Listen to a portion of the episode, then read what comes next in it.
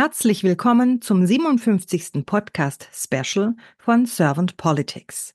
Heute spreche ich mit Dr. Hans Otto Thomashoff.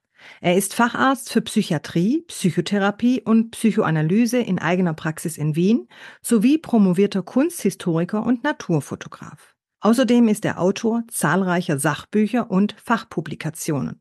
Wir sprechen in diesem Podcast auch über sein Buch Mehr Hirn in die Politik, das beim Ariston Verlag 2021 erschienen ist. Das Buch hat den Untertitel Gegen Unzufriedenheit, Polarisierung und Spaltung mit den Erkenntnissen der Hirnforschung für eine bessere Politik. Schön, dass Sie sich heute dazugeschaltet haben. Mein Name ist Claudia Lutschewitz. Ich wünsche Ihnen freudige Synapsen beim Zu- und Hinhören. Servant Politics, der Podcast für politische Reflexionsimpulse. Guten Morgen, Herr Thomashoff. Es freut mich, dass Sie heute bei uns in den Podcast gekommen sind und sich etwas Zeit für uns nehmen und uns Ihre Zeit schenken. Vielen lieben Dank. Herzlich gern. Ich danke meinerseits für die Einladung und sage schönen guten Morgen aus Wien. Guten Morgen. Ja, ich sitze in der Nähe von Köln, so dass wir doch ein bisschen Entfernung voneinander haben und ich bin jetzt sehr gespannt. Herr Thomashoff, wenn wir in die Politik jetzt mal so einen Blickwinkel reinrichten, hm. eben auch Ihr Buch mit im Hinterkopf haben, mehr Hirn in die Politik. Meine allererste Frage an Sie, was sehen Sie denn als Aufgabe für die Politik an? Ich denke, die Politik, der Staat sollte uns den Rahmen bieten, in dem wir unser Leben gestalten können, möglichst frei und ungezwungen entfalten können. Das heißt, es sollte eine Grundsicherheit geben, es sollte eine Verlässlichkeit geben, es sollte ähm, unterstützende Maßnahmen für eine gewisse Gerechtigkeit geben. Dazu sollte der Staat oder die Politik Probleme lösen. Ja, wir haben riesige Probleme auf der Welt. Krieg, Frieden, Klima, das sind alles ganz zentrale Themen, wo es eine Kraft braucht, die, weil wir als Einzelne da wenig machen können, gestaltet, damit wir auch in Zukunft eben unser Leben entfalten können. Hm. Und wie also nehmen den Rahmen sollte sie bieten. Mhm. Und wie nehmen Sie dann momentan die Politik wahr? Das Problem mit der momentanen Politik, was sich gerade in der Corona-Zeit auch noch so zugespitzt hat, scheint mir, dass eine langfristige Planung fehlt. Also es ist ja, Menschen sind ja sehr gut zu begeistern. Wenn ich sage, ich will dahin, lasst uns alle anpacken und wir machen das. Mhm. Dann kann man da auch hinkommen. Und genau diese Perspektive, wie soll denn unsere Welt, unser Land in zehn Jahren aussehen? Ich erkenne keinen, der mir das dezidiert sagt. Ich habe den und den Entwurf und möchte das. Es geht die ganze Zeit darum, irgendwie kurzfristig am besten den Zustand so zu halten, wie er ist oder so zu tun, als wäre das möglich. Da werden dann Schulden gemacht und ähnliches, damit es im Moment nicht auffällt, dass das letztlich nicht der Fall ist. Aber die eigentliche Perspektive, wohin wollen wir, die fehlt mir. In Ihrem Buch haben Sie auch einen Untertitel, also der große Übertitel heißt Mehr Hirn in die Politik und der Untertitel mit den Erkenntnissen der Hirnforschung für eine bessere Politik. Wie gelingt das denn, diese bessere Politik? Das war ja für mich der Grund, warum ich das Buch geschrieben. Wir können inzwischen verstehen, wie unsere Psyche arbeitet, wie unser Gehirn funktioniert. Und eine vernünftige Politik müsste genau da ansetzen. Sie sagen, okay, was brauchen die Menschen denn, um sich wohlzufühlen? Also arbeiten wir gemeinsam daran, dass das möglich ist. Und da habe ich, um es greifbar zu bekommen, definiert vier Säulen. In meinem Buch Das gelungene Ich habe ich das ausgeführt. Das sind vier Säulen der Hirnforschung, die, wenn wir sie berücksichtigen, es möglich machen, dass wir unser Leben als gelungen wahrnehmen und zufrieden werden. Erste Stelle ist Bindung. Wir sind soziale Wesen, wir brauchen das Gegenüber, wir müssen interagieren, wir müssen uns aufgehoben fühlen in einem Netz an Beziehungen. Wenn ich jetzt in die Politik schaue, was haben wir da für eine Bindung? Kennen wir den Abgeordneten, der uns vertritt? In der Regel vielleicht vom Wahlplakat, da lächelt er uns alle vier Jahre an. Wir machen unser Kreuzchen und denken uns, wenn dann irgendeine Affäre wieder in die Medien kommt, jetzt weiß ich, warum der so lächelt. Also wirkliche Bindung, dass wir uns vertreten fühlen, ist in unserem System bislang nicht gegeben. Zweite Säule, um zufrieden zu leben, die wir brauchen, ist aktiv etwas bewirken zu können. Wir wollen etwas gestalten. Das ist auch im Alltag wichtig. Ja, der Abend vor dem Fernseher mag schön und gut sein. Wenn ich selbst was schaffe, habe ich hinterher das Gefühl, das ist mir gelungen und das tut gut. Also aktives Gestalten ist viel wichtiger als passiver Konsum. Wiederum, was kann ich in der Politik aktiv gestalten? Ich mache alle paar Jahre mein Kreuzchen und das war's in der Regel. Ich kann dann sagen, okay, ich gründe eine eigene Partei und versuche mich da zu engagieren, aber das ist natürlich ein riesiger Aufwand, der nicht wirklich realistisch ist. Also aktives Bewirken in unserer Politik aktuell weitgehend ignoriert. Das führt zu Unzufriedenheit. Und die haben wir ja schon 2010 war das Wort Wutbürger Wort des Jahres. Hat sich seitdem viel geändert? Ich befürchte nicht. Und wenn man sich anschaut, wie Parteien am Rande des Spektrums, die eigentlich immer nur über die Wut gehen, über das Gefühl gehen, an Zulauf gewinnen, wundert einen das nicht. Also Beziehung ist nicht gut repräsentiert der Politik, bewirken auch nicht. An dritter Stelle, um uns wohlzufühlen, dritte Säule ist, wir brauchen einen gesunden Stresshaushalt. Und wenn wir nun wütend sind, ist der Stress hoch. Also auch die dritte Säule, gesunden Stress zu haben, ist in der jetzigen politischen Situation nicht gegeben. Man braucht ein bisschen Anforderungen im Leben und man muss aber schauen, dass es nicht zu viel ist. Ja, also Stresshaushalt auch, würde ich sagen, funktioniert nicht besonders gut. Und an letzter Stelle, die vierte Säule, ist die Stimmigkeit. Wir wollen uns auskennen. Das war früher schon vernünftig, wenn wir irgendwo durch die Savanne spaziert sind zu Uhrzeiten und wir wussten, wo der Löwe war, war das gut, sich auszukennen. Da mache ich einen Bogen drum. Wer das getan hat, hat überlebt. Also wir streben nach Stimmigkeit. Das führt nun dazu, wieder kommt Hirnforschung ins Spiel, dass wir überall Zusammenhänge sehen. Ich fand, die Corona-Krise hat so schön gezeigt, da wurden überall Zusammenhänge konstruiert, die waren teilweise haarsträubend. Äh, da ist unser Bedürfnis, wir wollen Stimmigkeit, entscheidend, aber auch das wird von der Politik ziemlich, man könnte sogar fast sagen, mit Füßen getreten, weil dass man verstehen kann und nachvollziehen kann, warum welche Entscheidungen getroffen werden, ist ja immer weniger der Fall. Dann sitzt man als Bürger da, kriegt Sachen präsentiert und wundert sich. Also auch das etwas, was der Zufriedenheit entgegensteht. Das heißt, an allen vier Säulen, die wir für ein gelungenes, gelungenes Leben brauchen, ist letztlich ein Mangel. Und ich finde, der gehört geändert, damit wir einen, einen Staatsentwurf für die Zukunft aufbauen und an dem auch gemeinsam arbeiten können als Danke Ihnen sehr für diese Ausführungen. Als Sie jetzt Ihre vier Säulen vorgestellt haben, ist mir in den Kopf gekommen, bei der ersten Säule, wo Sie von Beziehung sprechen, das ist für mich die klassische Kollaboration, die wir Menschen miteinander, auch Kooperation, die wir miteinander haben. Überhaupt das soziale Miteinander. Also ja. ist ja auch in der Partnerschaft, meine Partnerin im Arm haben, das ist was Schönes für beide. Mhm, da ja. ist noch gar nicht groß Kooperation oder Ähnliches drin, sondern es ist einfach das Spüren des anderen. Ja, die Nähe. Ja, ich ja. bin für mich, genau, ich bin für dich da, du bist für mich da. Das ist wichtig. Ja. Auch etwas, was bei uns im Alltag oft viel zu wenig äh, bewusst wahrgenommen wird. Da müssen wir noch diese E-Mail machen, müssen jene Aufgabe erledigen, den Müll runtertragen oder was weiß ich alles. Die Zeit in der Partnerschaft, im Miteinander, Mhm. Die ist für das Wohlbefinden am Ende des Tages wichtiger. Mhm. Und wenn Sie Studien verfolgen, wo Menschen kurz vorm Sterben gefragt werden, was ihnen das Wichtigste im Leben war, dann waren es immer die Beziehungen. Mhm. Und wenn Menschen gefragt werden, ob sie irgendwas bedauern, war es immer, sie haben nicht genug Zeit gehabt füreinander.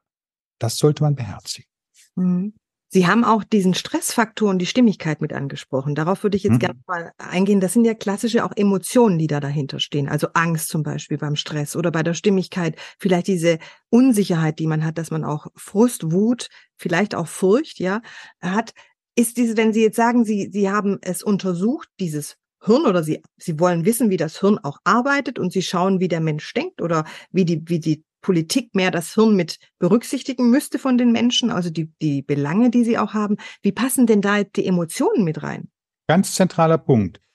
Einmal eins der Hirnforschung. Unser Gehirn arbeitet so, dass wir einen Reiz von außen bekommen und dann macht das Gefühlszentrum im Gehirn einen Impuls. Das limbische System, ein altes Hirnareal im Zentrum des Schädels. Das heißt, wir nehmen etwas wahr und wollen sofort reagieren. Und jetzt können wir lernen, können wohl. Ja, viele, bei vielen gelingt es nicht so ganz.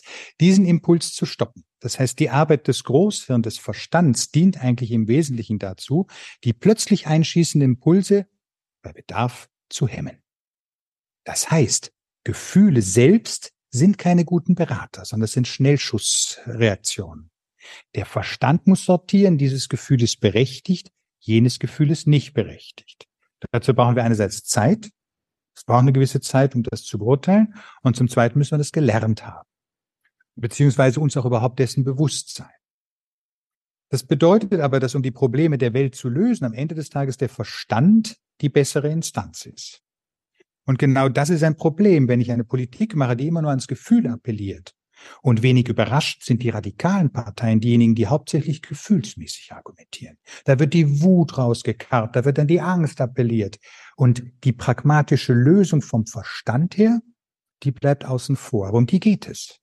Also, wenn ich das praktisch umsetze, heißt das, um mich im Leben wohlzufühlen, muss ich meinen Verstand nutzen, damit ich mich möglichst oft gut fühle.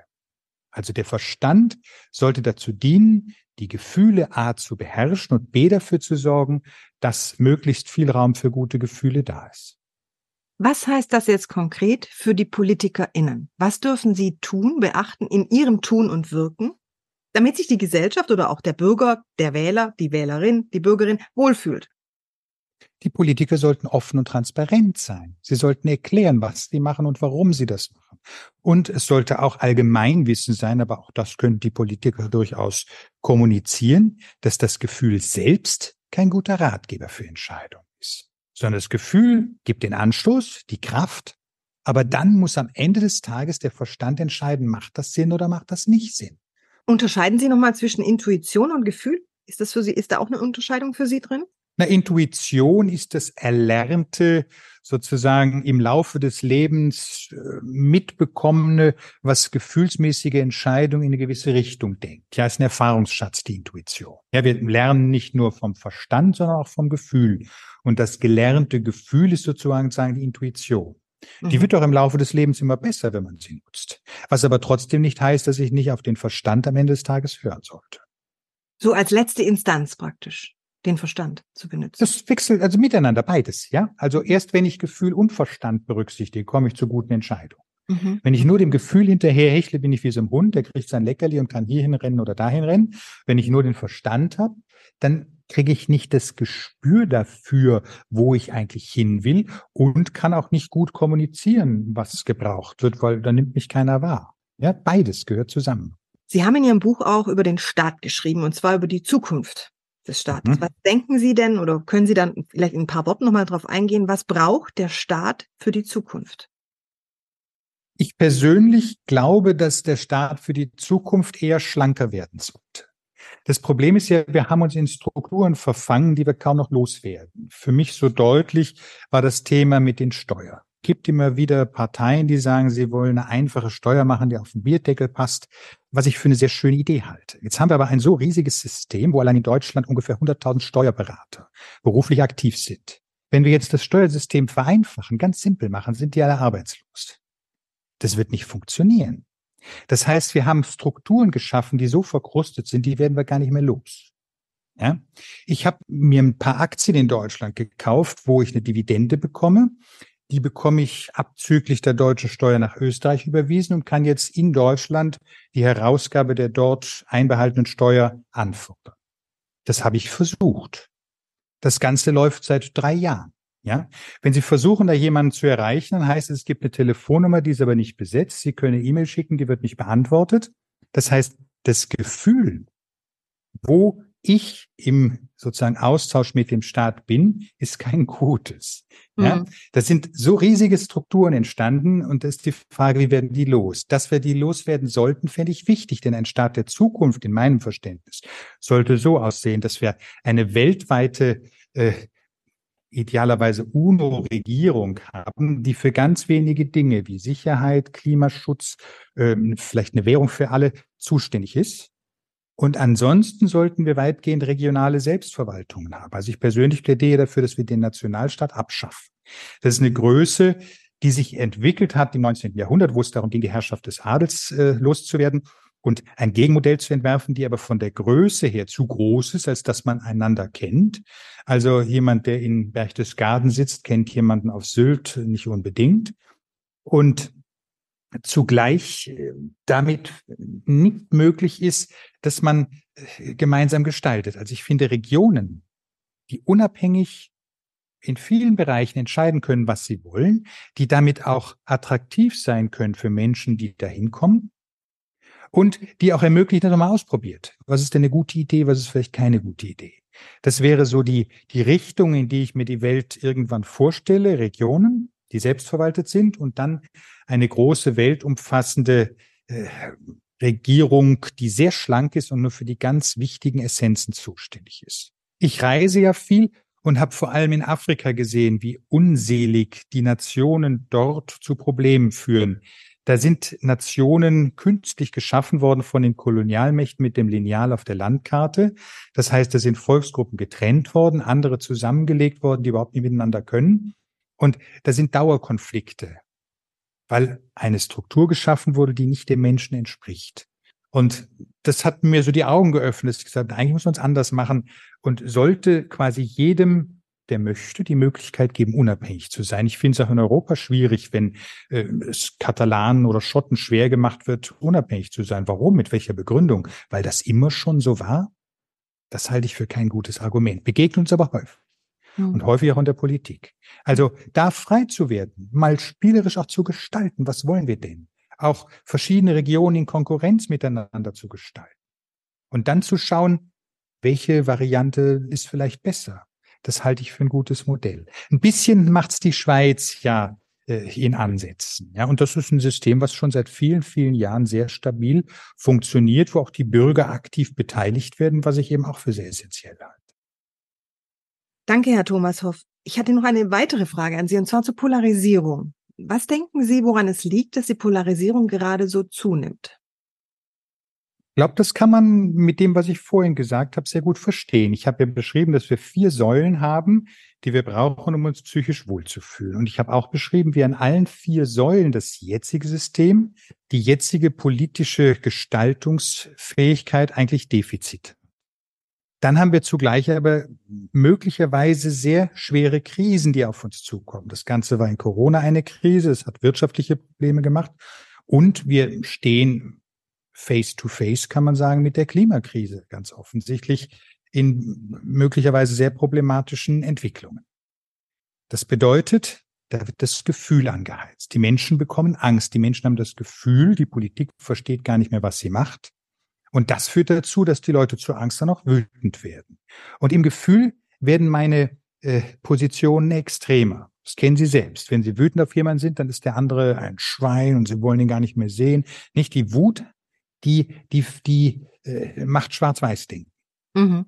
Das Ganze kann man wieder von der Hirnforschung ganz gut verstehen. Wenn Sie Kinder haben, wissen Sie, dass wenn die so zwei, zweieinhalb sind, kriegen die Wutanfälle. Hm?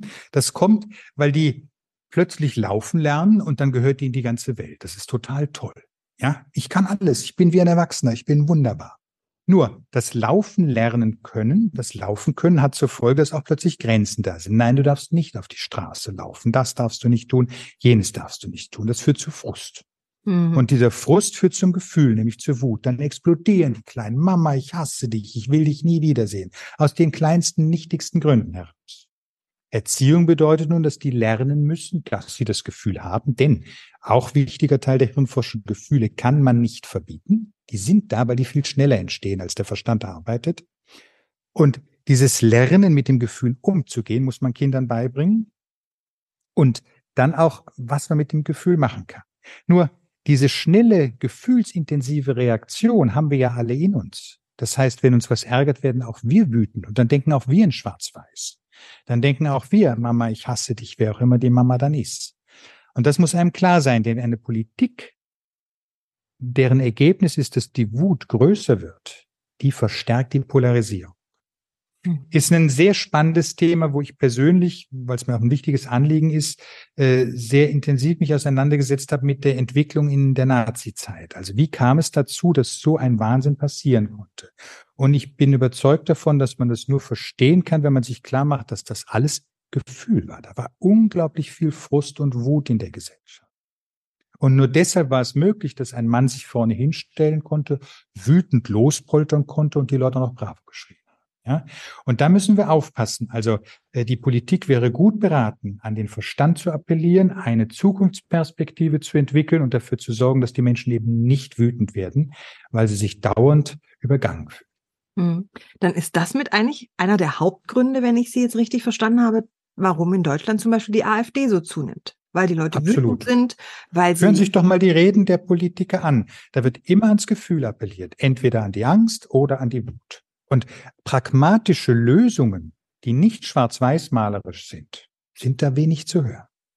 Das heißt, was müsste dann eigentlich auch in der Politik oder in unserer Demokratie sich ändern? Also Sie sagten jetzt schon, es muss transparenter werden, äh, man muss mehr an den Verstand appellieren, aber das klingt jetzt so schön. Wie kann man sowas umsetzen? Indem man erst einmal Klartext redet. Nicht schaut, wie ist meine Umfrage heute, wie ist meine Umfrage morgen, sondern Klartext redet. Das sind die Fakten. Wir stehen vor den und den Problemen. So, jetzt müssen wir uns zusammenraufen und schauen, wie lösen wir die Probleme. Und was ich vorhin auch schon sagte, die Menschen sind ja da bereit dazu. Wenn man den Menschen erklärt, warum welche Maßnahme nötig ist, dann sagen die, jo, ist zwar vielleicht blöd, aber natürlich, wenn wir wissen, dafür stehen wir in zehn Jahren besser da, sind wir bereit, das zu tun. Es ist ja absurd, wenn immer gesagt wird, das kann man denen alles nicht zumuten. Wir packen das in Watte, was wir erzählen und erzählen irgendwas. Nicht? Das, das, das führt dazu, dass man denkt, Moment, wir werden doch hier irgendwie nicht ernst genommen. Halte ich für einen riesigen Fehler. Also wirklich offen die Karten auf den Tisch legen. So, und jetzt schauen wir, was wir tun. Und dann packen wir zusammen an und machen das. Wir müssen überlegen, äh, gerade in Deutschland, da wurde ein Land nach der kompletten Zerstörung nach dem Krieg wieder aufgebaut, in gemeinsamer Anstrengung. Was die Menschen da schaffen können, ist faszinierend. Man muss ihnen nur die Ziele geben, man muss ihnen nur sagen, da wollen wir hin, jetzt tun wir das mal. Mhm. Anstatt es wird von oben verordnet, dann werden noch hier Gutscheine gegeben und da Gutscheine gegeben. Nicht, ich habe es in Österreich erlebt, da haben wir eine hohe Inflation, höher als im europäischen Durchschnitt und die Regierung hat Bargeld verteilt. Das ist wie Brot und Spiel im alten Rom, aber nicht nachvollziehbar, weil die Inflation geht dann rauf und nicht runter.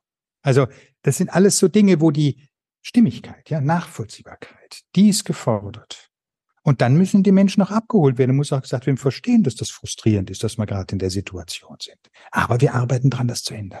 Ja? Das heißt, da müsste, ich sage es jetzt mal ein bisschen provokanter, das heißt, der Politiker Bitte? müsste eigentlich auch ein bisschen Psychiater sein.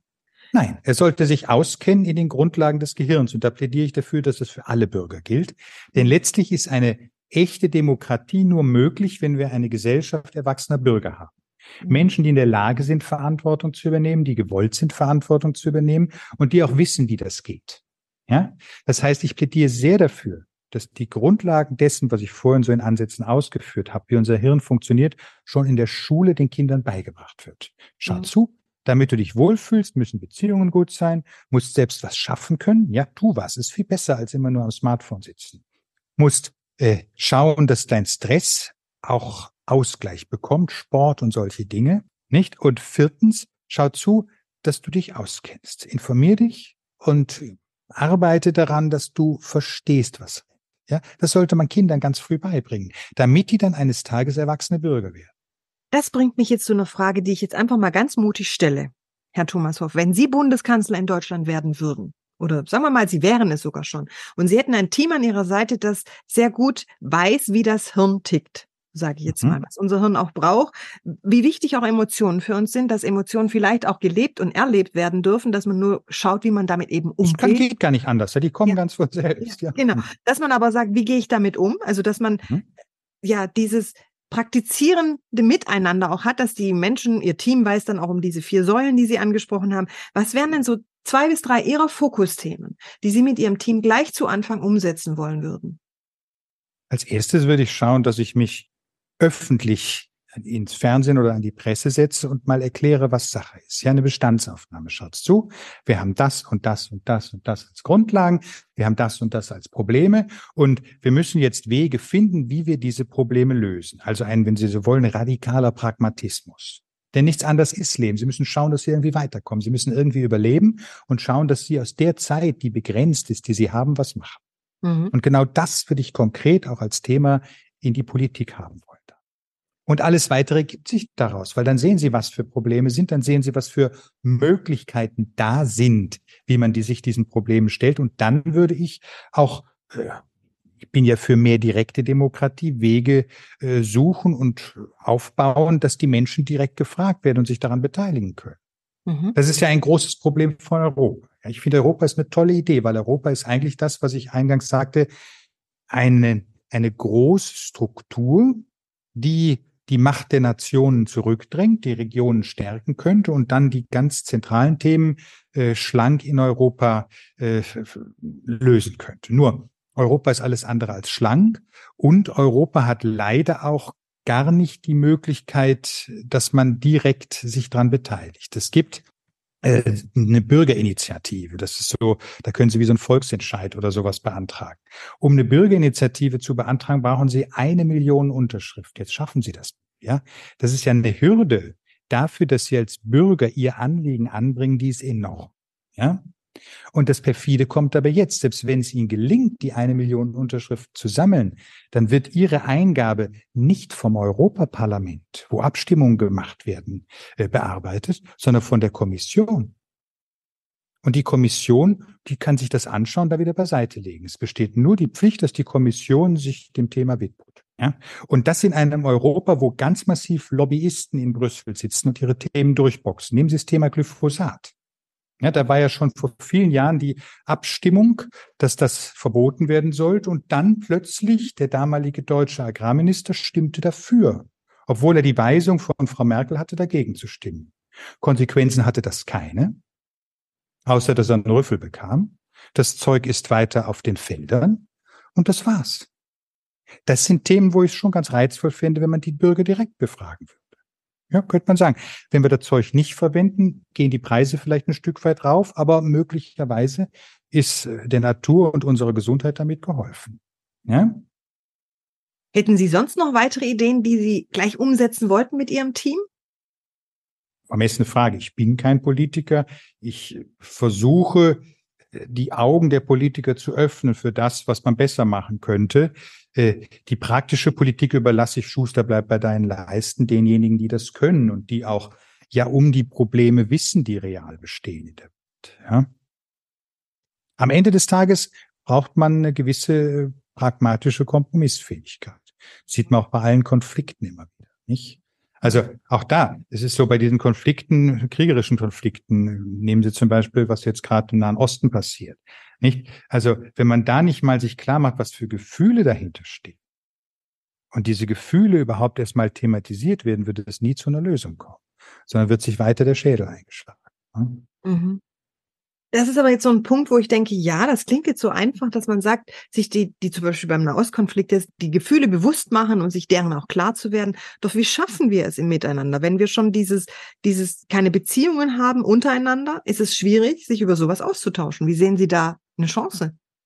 Also ich finde, gerade der Ostkonflikt, habe ich auch in meinem Buch beschrieben, ist ein ganz gutes Modell, wo man vielleicht Dinge schon früh hätte anders machen können. Also es waren ja aufgeheizte Stimmungen, auch bei den Politikern. Ich erinnere noch Arafat und Netanyahu, die waren immer eingeladen zu treffen in Luxushotels und dann wurden sie hofiert, dann wurde wieder verhandelt und am Ende kam nichts raus. Ich würde solche Verhandlungen ein bisschen anders gestalten ich würde sagen, okay, die Oberen, die Verhandlungsteilnehmer sind, die kommen in einen schönen Raum, so wie beim Konklav im Vatikan, wenn ein Papst gewählt wird. Und die bleiben in dem Raum so lange, bis eine Lösung gefunden ist. Eine pragmatische Lösung irgendwo, irgendwie muss die aussehen. Und in dieser Zeit, wenn man das Ganze noch beschleunigen will, kann man auch sagen, gibt es keine Stühle, sondern die arbeiten im Stehen. Also äh, eine Struktur zu schaffen, wo am Ende des Tages das gemacht wird, was man braucht, nämlich eine Kompromisslösung finden. Alles andere funktioniert ja nicht. Ja, Schwarz-Weiß-Lösungen führen immer zu Katastrophen. Und das zu befördern, dass solche Lösungen zustande kommen, ich glaube, da kann man noch ganz kreativ Wege finden. In so einer Diskussion ist es natürlich wichtig, dass man in Begleitung jemanden hat, der deutlich macht, Schatz zu, ihr habt beide auf euren Seiten Gefühle. Die sind total heftig. Da ist ganz viel Hass, da ist Frust, da ist Trauma, alles, was man reinpacken kann, ist da vorhanden. Sprecht mal drüber. Ist alles fein, darf alles sein. Gefühle kann man nicht verbieten, die dürft ihr haben. Und wenn ihr diese Gefühle mal seht und versteht, kommt am Ende des Tages die Frage, wo wollen wir denn jetzt hin? Wie können wir da eine Lösung finden, wenn wir die Gefühle mal beiseite lassen? Wenn wir nur ganz pragmatisch mal schauen, wie, wie ist denn der Kuchen und wie kann man den Kuchen gerecht verteilen?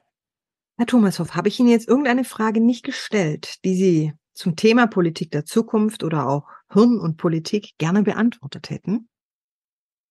Eine Frage wäre vielleicht, dass Sie mich fragen können, warum ich mir das überhaupt antue, mir über das Thema Gedanken zu machen. Wunderbar. Warum tun Sie sich das an, Herr Thomashoff?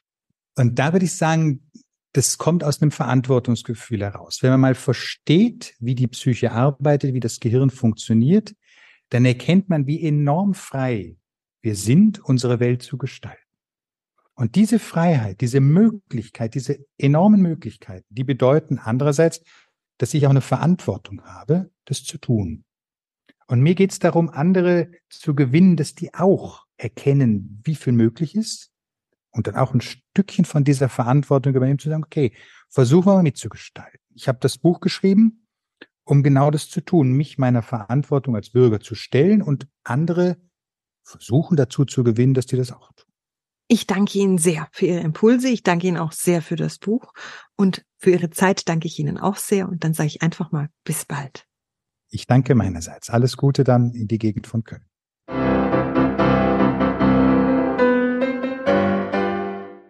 Servant Politics gibt's auf Spotify, Apple Podcasts und überall, wo es Podcasts gibt. Abonniert uns gerne und hinterlasst uns eine Bewertung.